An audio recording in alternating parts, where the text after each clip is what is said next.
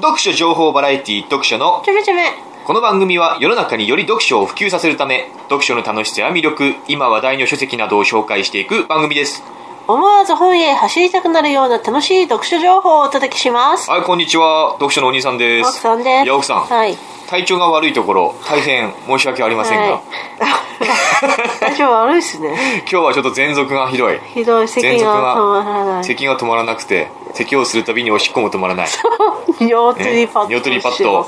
準備 OK ですか？うん 装着装着完了？新しいのに変えて 変えた？装着完了ですか、はい。まあ、咳はね編集でカットしますけれども、はい。尿の方はですねカットできませんので。カットできません。うん。尿取り尿取りパッドをつけて今日もじゃあド。はい。頑張ってくださいね。はい。本屋大賞ノミネート作品。はい。順調に読み進めております、はい。これやっぱね読んで熱が冷める前にどんどん紹介していきたいので、ああ私はもうね忘れちゃうから。寒気してるけど。寒気？何？うん寒気してる。寒気してる元気にやってくださいお願いしますよ、はい。ということでね、はい。紹介していきます、はい。今回まず取り上げる一冊目はですねこれです。詩人草の殺人。あえっ、と今村雅弘さん著、んうん。このミステリーがすごい、うん。2018年版国内編1位かな？週刊文春ミステリーベスト10国内部門1位。本格ミステリーベスト101う。ん。位、う。んそして第27回鮎川哲也賞受賞作と、うん。そうですね。この一冊でたくさんの賞を受賞してますね。う。ん。これねうん。すごい。すごいこれあのーストーリーのざっくりとしたストーリーは、うん。あるこう大学のうん。ミステリーサークルに所属するうん。2人、まあそのミステリーサークルっていうのはその2人しかいないんですけれども男子2人。うん男子2人ね、うん、ちょっと冴えない男子2人が、うん。まあ、主人公なんですね、はい。はい。でこの2人がですねひょんなことから同じ大学の映画研究部の夏合宿というのに参加することになる。はい。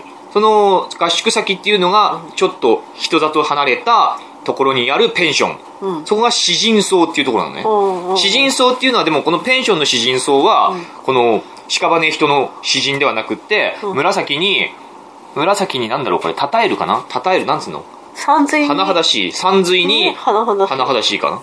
かな。まあ詩人層っていう、うん。こういう紫なんちゃか、まあ、自分自分たちで見て調べてください。紫になんとかで、そう。で詩人層、うん。っていう、まあ、何の変哲もないペンションうん。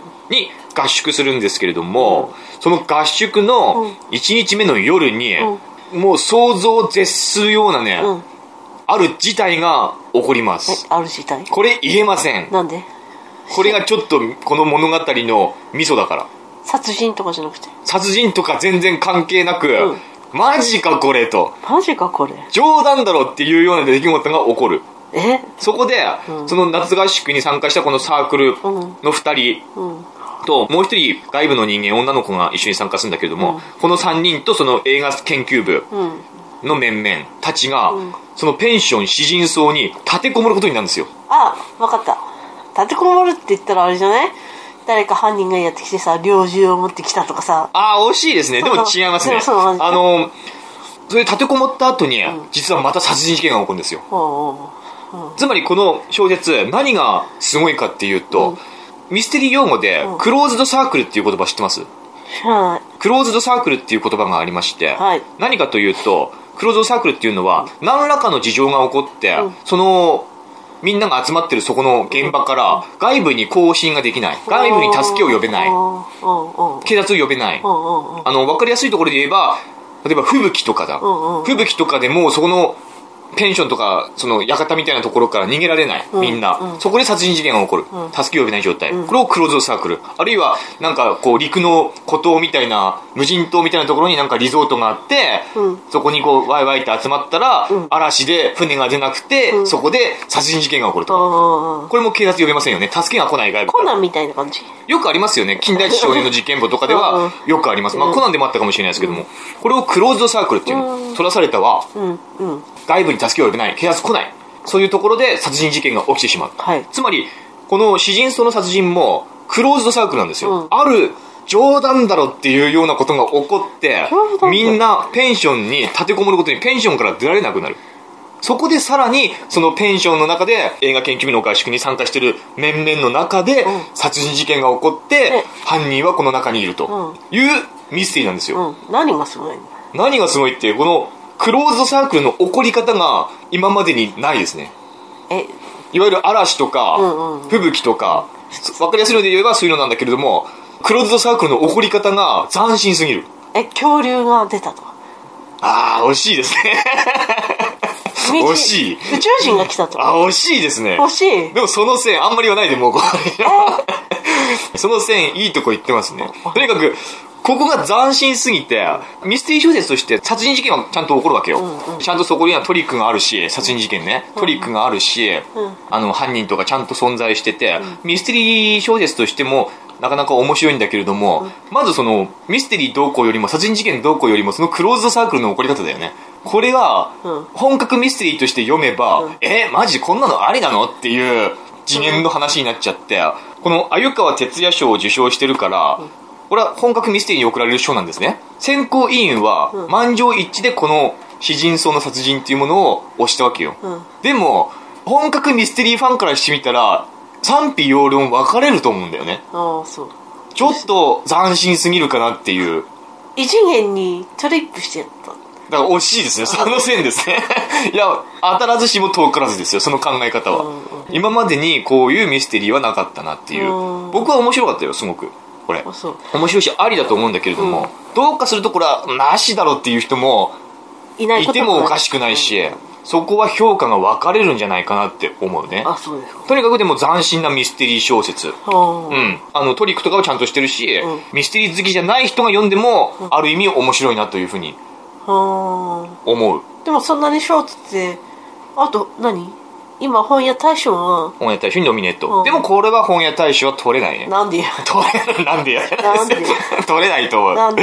うん、そういうノミネートはされるけども、これねベスト3には入んないと思う。あそう。5位から下だと思うね。そうかな、うん僕の予想では。あそう。面白いよ。これは面白い普通に面白かった、うん僕は。だからおすすめ。おすすめ、うん。面白かった。でもこれあんまりネタバレできないので、さっきこの前の崩れるのを抱きしめてみたいな感じで。この帯とかにも全然書かれてないのでそのことがね。でも後ろ。書かれてないんですよ。何が起こ1時るかは。間半で世界は一変したと、はいうん。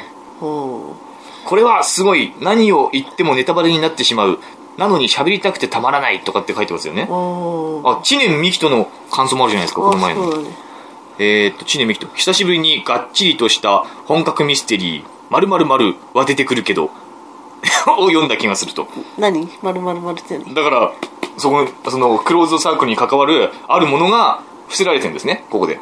3文知念字知念美希との感想は、うん、久しぶりにがっちりとした本格ミステリーを読んだ気がする、かっこまるは出てくるけどねって。うんち。あうんちかもしれないですよ。そうかもしれない。でも本当あなた想像してるのはいい線は言ってるけども正解ではないですね、うん。3文字で出てくるの？まあ3文字とかってあんまり言わない方がいいかなでも。本当に斬新なクローズドサークルが起こる詩人層の殺人。うん。うん、これ多分ね続編出るんじゃないかなって気がする。あそう。終わり方としてはね、なかなか魅力的なキャラクターたちがいっぱい出てくるうん。作品でしたね、はい。うん、まあ5位ぐらいだなって僕は思いますけども、いいさいい作品でした、はい本当に。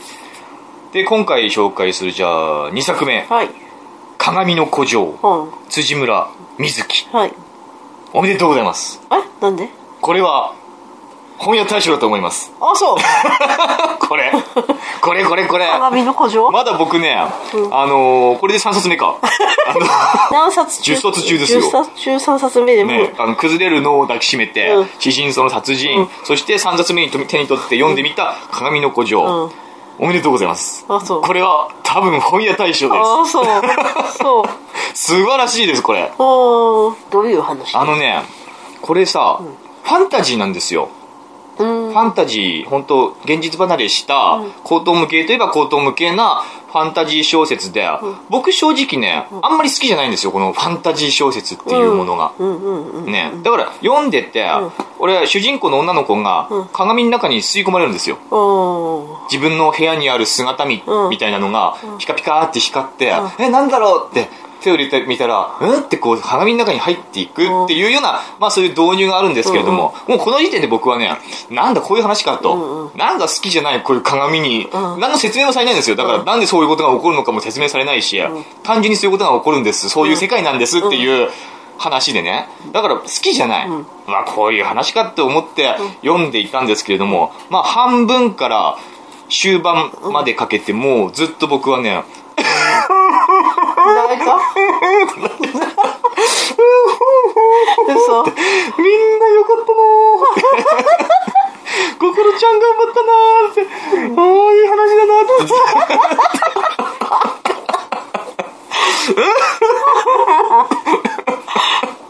本当ま、真ん中らへんから、まあ、本当終わりぐらいまで。もうなんだってんっ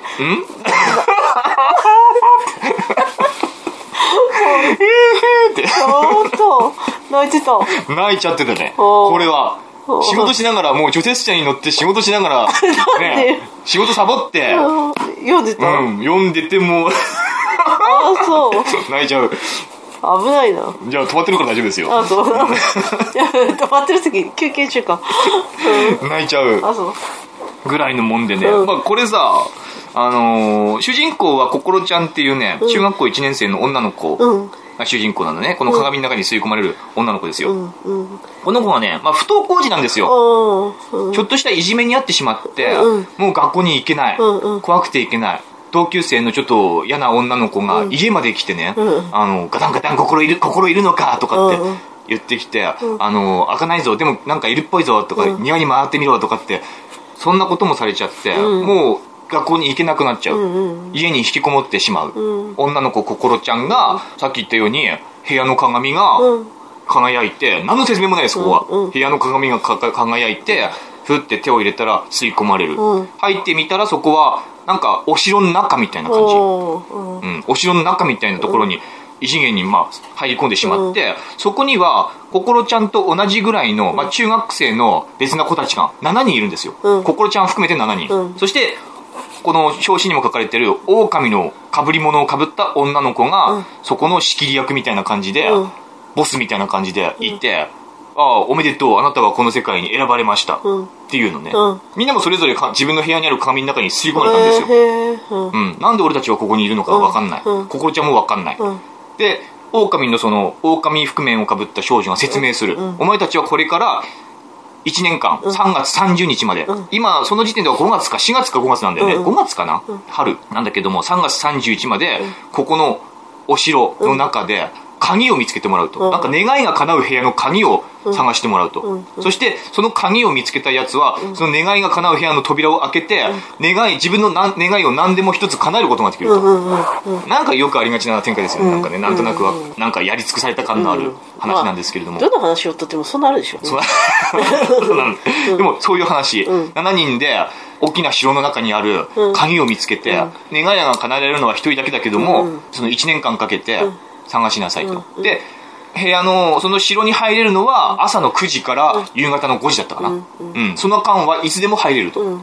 鏡を通して。でいつでも戻れる、ん。そういうゲームが行われるわけなんだよね、うん。鍵を探し鍵探しゲームっていう、で実はそのお城に集められた7人っていうのは、みんな不登校生なんですよ、うん心ちゃんと同じで、なんか、まあ、いじめじゃ、必ずしもいじめではないけれども、おのおのいろんな事情を抱えて学校に行けなくなってしまった子供たちなんだね。おと女3人、男4人かな。で、中学校1年生、心ちゃんと同級生もいれば、2年生もいるし、3年生もいるっていう感じ。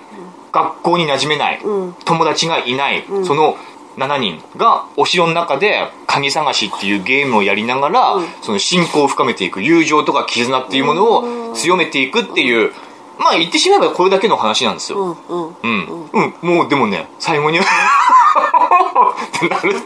これなんかね読んでると、自分のいろんな過去とかさ、うん。まあ、今とかさうん。いろんなことが思い出されるあ本当にいつもそういう話いやで泣いてるんじゃん。そうなんだけれども、これねみんなそうなんだそうなんだと思うよ読んだ人は、そうかな私なるかな、うん。これみんなこれ絶賛してるわけよ。あそう。の読んだ人はね、うんで僕は最初さ僕って中学校高校って結構パッとしない学生時代を送ってて別にいじめられてもないし、うん省かれてたわけでも全然ないんだけれども、何かこう心に孤独を抱えて生きてきた人間なんですよ、うん友達いなかったわけじゃないけれども、うなんか常に満たされない心を抱えていた、うんなんか言ってしまえば本当はぼっちじゃないぼっちじゃないんだけれども、なんかぼっち感があったんですよ、うんうんだからみんなぼっちなのかなと思うわけよ、ん。この世の中にいる人は。心に孤独を抱えていて、あのみんな友達とかいるんだけれども、ちゃんとした仲間自分が、一番こう自分が欲しい仲間っていうもの、友達っていうものは、得られてないんじゃないかなって思うのね。うん。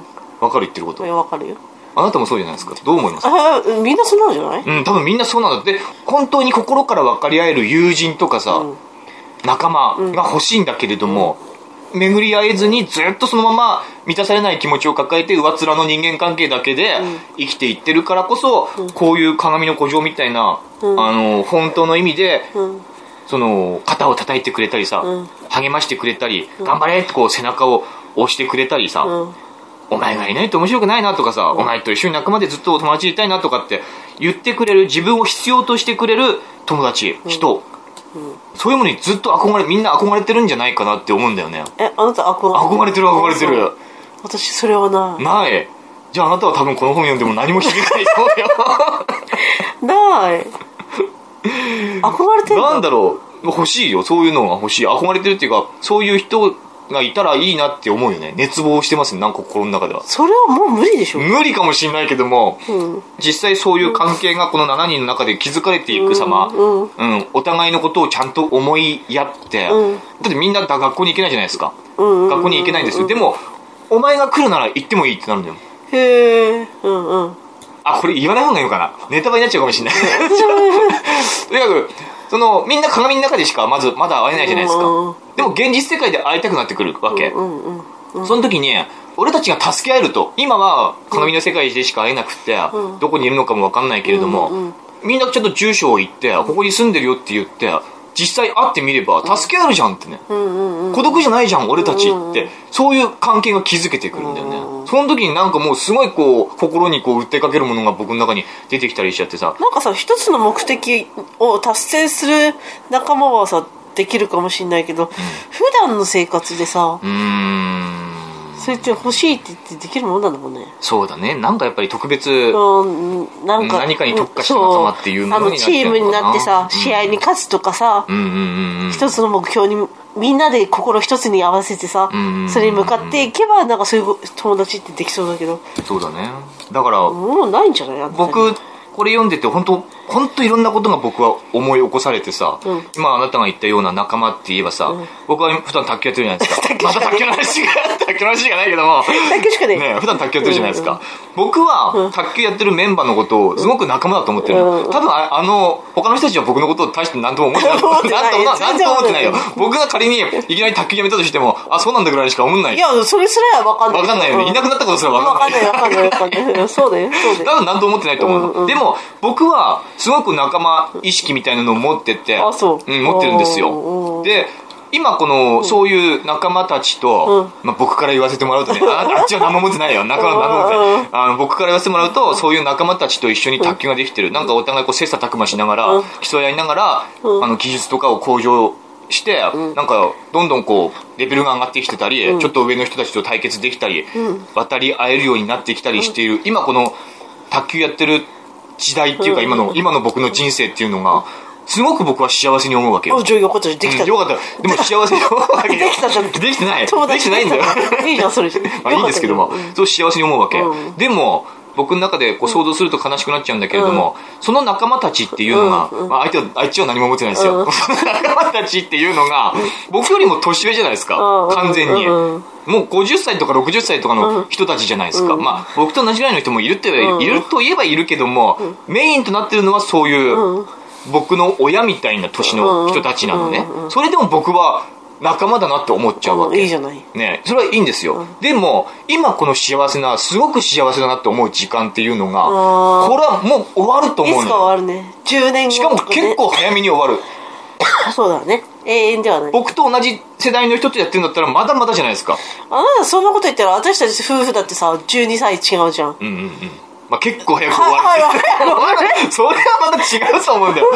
夫婦はねまあなんだかんだで腐れ縁でずっとずるずる続けていくと思うけども卓球ってやっぱ体運動能力が関わってくることだからあと10年しても僕は多分今とあんまり変わらないと思うんだよ。体力的には。あまあね。でも海外。今の今一緒にやってる人たちはあと10年したら結構劣れると思うんだよね。ね杖ついちゃって。そこまではいかないけれども全然違ってくると思うんだよ、で僕とその時に一緒になってできるかって言ったら、ひょっとしたらできないのかなと思うそういう悲しさがある、ああそう、うん、早めにこれはおそらく今僕が幸せだと思ってることは早めに終わってしまって、しかも一緒にやってる人たちは過去があるじゃないですか、うんうんうんうんね、そこには僕は全然いないじゃないですか、うんうん僕がいるのはたった今の数年間だけであって、うん僕がいない世界の方が僕の仲間たちには多くてね、うんうん。僕はすごいそこで取り残されてる感みたいなのを感じちゃうわけよ。あーポツンと。そうそうそうそうわかる？これわかんないと思うあなたには。あこここっからこっから過去にも僕はいない。こっから先にも僕もいない僕はいないんですよ、うん。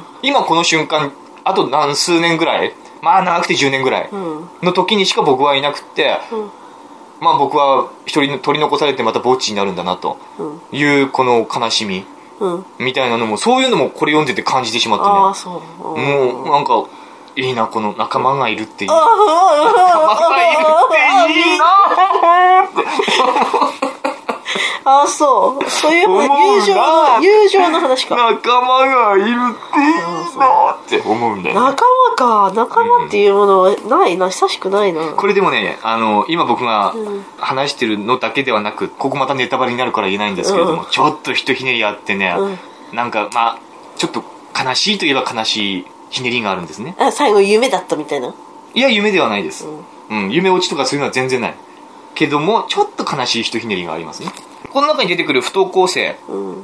みんなそれぞれ悩み抱えてますけれども、やっぱ子供たちの悩みじゃないですか、うん。言ってしまえば。で我々今親ですよね、うん。曲がりないにも親ですよ。うん。これから先何十年ぐらいすると10年もしないうちにこの年代になるわけで中学生になるわけ、その時にきっと同じような悩みを抱えたりして生きていかなくてはいけない。そういう時代が来るんだなと思うとね、うん。これ読むと子供たちの気持ちうんっていうのを考えるきっかけにもなるねこれ読んでると。うんあああ、この中学生っていうのはこういうことを考えるなと。うんまあ自分も考えてみたらそうだったなとかさ。うんあの、本って、様々そういう考えるきっかけを与えてくれるなって、うん改めてこれを読んで思わされた。ううん。うんなかなかそういう考えることがないじゃないですか。うんきっかけがまず日常にないですよ。うん。漫然と生きてると。漫然とね。あなたみたいにただ iPad を見て芸能人の ブログばっかり見てると、なかなか考えるきっかけっていうのが作れない。でも、こういう本を読むとね、ほんとね、ああ、そういえばそうだなとか、子供たちってこうだよな、かこう考えるよな、こういうふうに悩むんだよなって、その時に自分たちは何できる、何ができるかなとかさ、どういうふうに接したらいいんだろうかとかさ、うんうん。いろいろ考えるきっかけになるこの鏡の古城っていうのは本でしたね。あそううんうんいい本、すごくいい本だった、これはお。すすめおすすめどころの話じゃないですか。これだから対象ですよ。うん3冊3冊か対象までいかないにしても、うんベスト3には必ず入ると思う。ああそううんあの、去年の僕が大賞予想した三日月ってあったでしょ。うんまあ、あれに匹敵するか、あれ以上かの僕は感動を覚えたね、これ読んで。うんだから、ワン、ツーのどっちかには入ると思うね。うんで、おそらくこれは大賞なんじゃないかなと。これ以上のものが、あと、7冊か、うんあと7冊のうちに出てくるかどうかわかんないけども、なかなかな、出てこないと思う。うんうんおそらく大賞、これかな。ちょっと読んでみたいかな孤城。いや、いい。これね、554ページか。うん結構分厚い。うん本としては。分厚いんだけれども、わりかし読みやすくて、うんあの、時間はあまりかからないと思います。うん厚さの割に、読む時間はかからないうん感じなので、うん、非常にいい本。はいあの、長さ的にもね、ストーリーの深み的にも、その心の、に訴えかけるものがすごくあるし、うん自分たちのこう、大人としてこれから子供たちにどうできるかっていうことを本当にね、うん、考えさせられるうん作品はいでした。はい素晴らしい。素晴らしいいや、本当に素晴らしい。これは、鏡の古城はね、うん素晴らしかったです。あそうですかあと言うことないかな。ないね。仲間が欲しかったぐらいですね。僕ああそう 仲間が欲しかっいるんでた。卓球仲間が欲しい。仲間の卓球仲間いるんじゃんじゃあだから僕が、僕が勝手に思ってるだけだってね。だってそんなの言ったらさ、うん。あれだよ別にそんないないよ仲間はい私いますとかさ心からこうんう信頼し合える仲間がいますまとかさあ、いますって言わない、それは人に向かってそんなことは言わないけれども、それはお互いの中で、その暗黙のうちにこう分かり合ってることであって、ううん。夫婦も仲間って言えば仲間かもしれないけれども、なんだろう。誰？私と思った？ああなたは思ってないですか？やだや だやだやだ僕は勝手に思ってるだけだけだよ。全部僕が勝手に思ってるだけです。よ。そう。うん。うん。だからそうじゃないですか。一人空回りがもうみんなそうなんですよ、きっと。世の中の、世の中の人は。みんなこう一人で空回ってるだけでね。そうそうそう。みんな孤独で辛いぼっちなんですよ。みんな一人ぼっちなんだだからこういうね鏡の工場みたいな、うん。こういうぼっちたちが7人で協力し合ったりする、助け合ったりしようとするこういう物語が心に響くんじゃないかなっていうふうに思うね。いやーもうこれ語語り合いたいこれを読んだ人と鏡の古城。ううん、うん。いい話、うん、な涙がすごく出ちゃう。出ちゃう、うん。でも仕事もしてね、仕事はします。はい。サボらないように。っていうところですね。はい。今回この2冊。詩人層の殺人今村正弘はい。鏡の古城辻村光水木か、はい。まあ、今のところ3冊ですけども無理やり3冊の中で順位をつけるとしたら鏡の古城崩れるのを抱きしめて詩人層かなあそうなんだ。へえ、うん。僕的にはね。はい。いやーすげえな。本当にこれはいいいい作品でした、珍しいね。はい。ということで、じゃあ今回は本の紹介はこの辺にはい。いたしまして、はい。メールを1つだけ紹介して終わりましょうか。読書のお兄さん奥さんこんにちは。メキシコのワンダです。ああアンダさん。じゃんけん大会の開催ありがとうございました。はい。あんなにハラハラドキドキした読書目は初めてです。奥さんにたくさん名前を呼んでもらえて嬉しかったです。初参加でしたが、本当に楽しかったです。繋がってるの和田さんですね。ねあなたが強調して言っていた。ワンダさんもあれだよ咳止まんなくて病院行ってたんだよ読書の話でお兄さんに質問です。私はここ最近体調を崩して、うん。喘息みたいに呼吸がうまくできない日が何日か続きました。うん。あなたの。そう。つまりあなたと一緒ですよ、すべてが。くあ繋がってる。おそらくワンダさんもあなたと一緒にあ。るものを装着してますよ。装着してます。えメキシコにヨーヨーあるでしょ。ないでしょ。どこにでもあるでしょ。あんのな。いの。なんで？日本だけじゃないの？ニュートリパッドあんのは？じゃないの？じゃあメキシコで仮にじゃあそういうこと現象が起きたらどうするんですか？生理現象が起きたとしたらどうするんですか？さらしかなんか巻いてくる。何ですか？あるのかな？あるでしょ何かしら。メキシコに？ニョーだって紙おむつはあるでしょきっと。ドそれは赤ちゃん用とかあるんじゃない、まあ大人用もあるでしょ。ニョートリパッドはなさそうじゃない？なんでそう思うんですか？えー、なんとなくメメキシコ舐めてんの？違う違うなんかメキシコこう太陽の国あれ暑いかから蒸発しちゃうからあれなのかな？あいらないの漏れたそばから蒸発していくんですよ。ジュッジュって。じゅ暑いから。そこでは暑くないでしょ。えでも多分大変だったね。咳するとか？そうですよ。出ちゃうじゃん。出ちゃいますよね。多分ワンダさんもさ、出ちゃってこの教官にはそういうことが書かれてますよね。書かれてないけども出ちゃう出ちゃう。教官にはそういう伝わり。伝わりますね。ね。はい下品な話をして申し訳ない。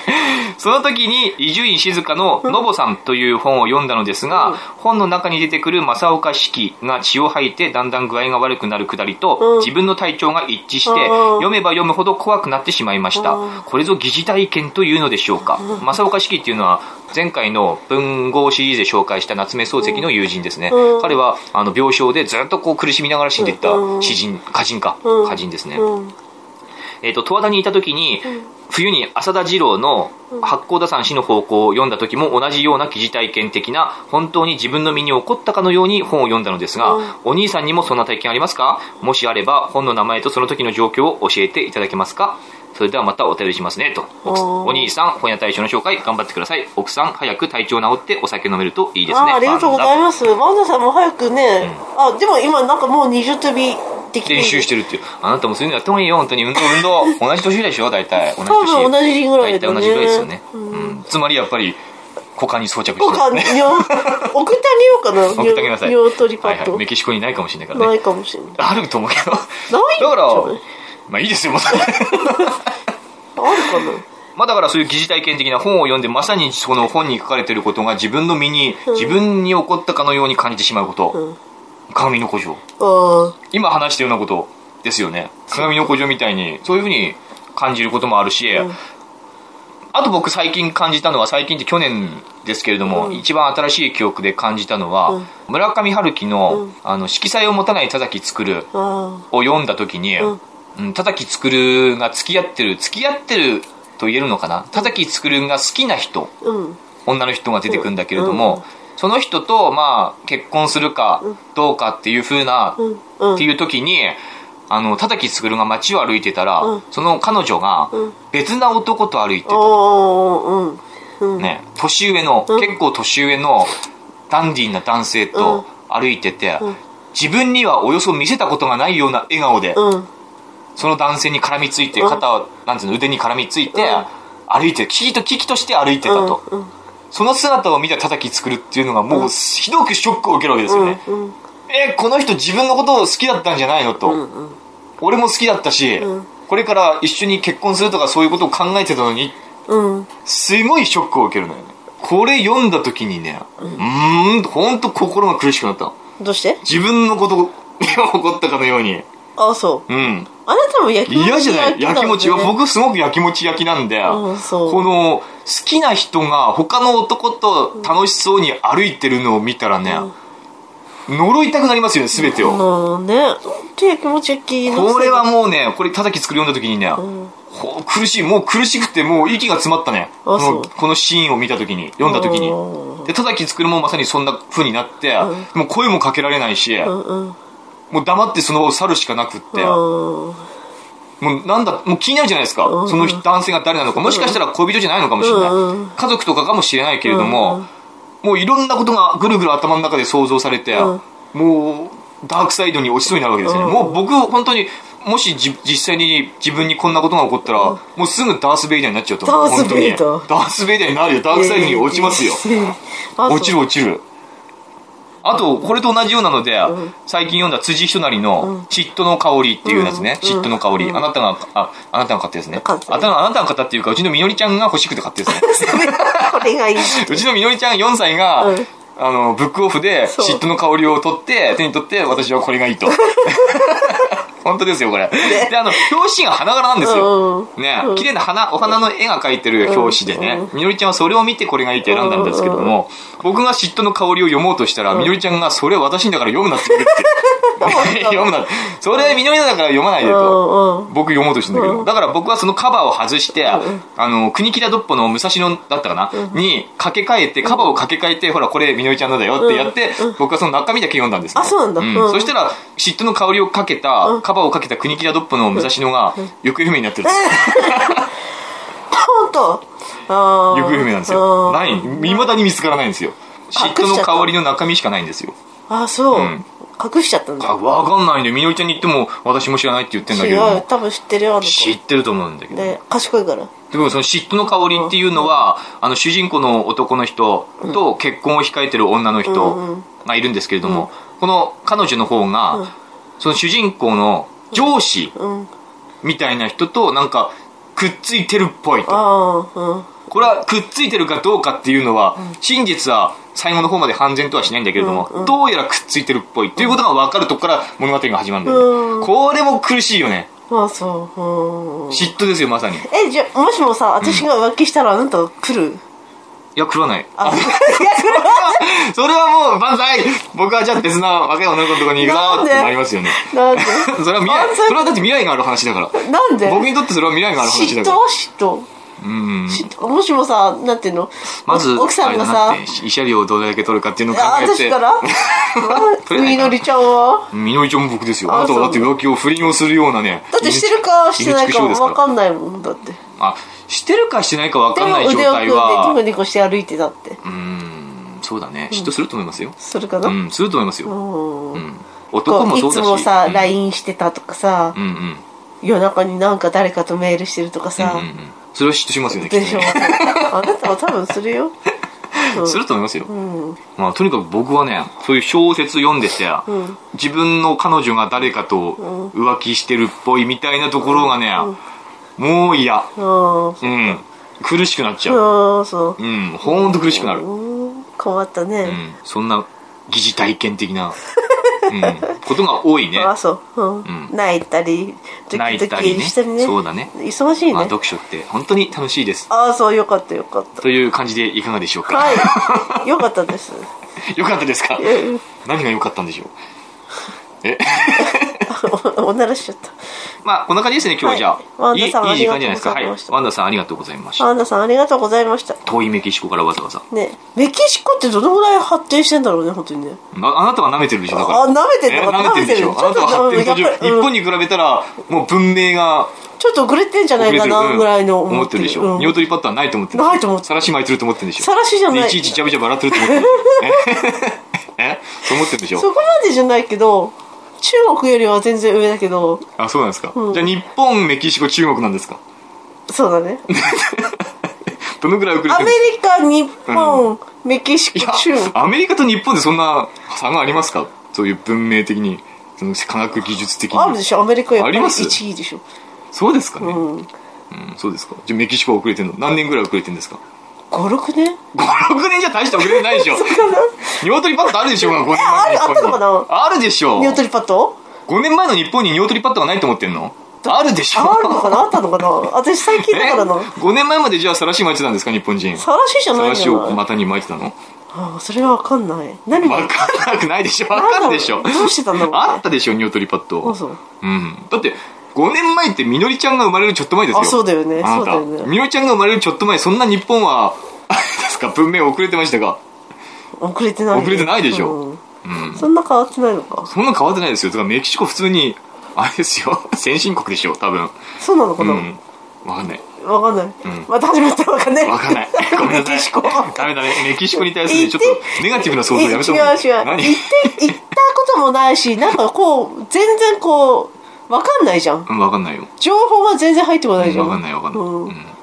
そうだね。メキシコって聞いたら本当にさ砂漠 砂漠とサボテンとコンドルしか思い浮かばない。でしょ？うん、確かに鶏パッドはそこに入ってない。コンビニとかあるのかな？とあるんじゃないの？てないんじゃない？もういいよもうメキシコ。に 行ってみたい国。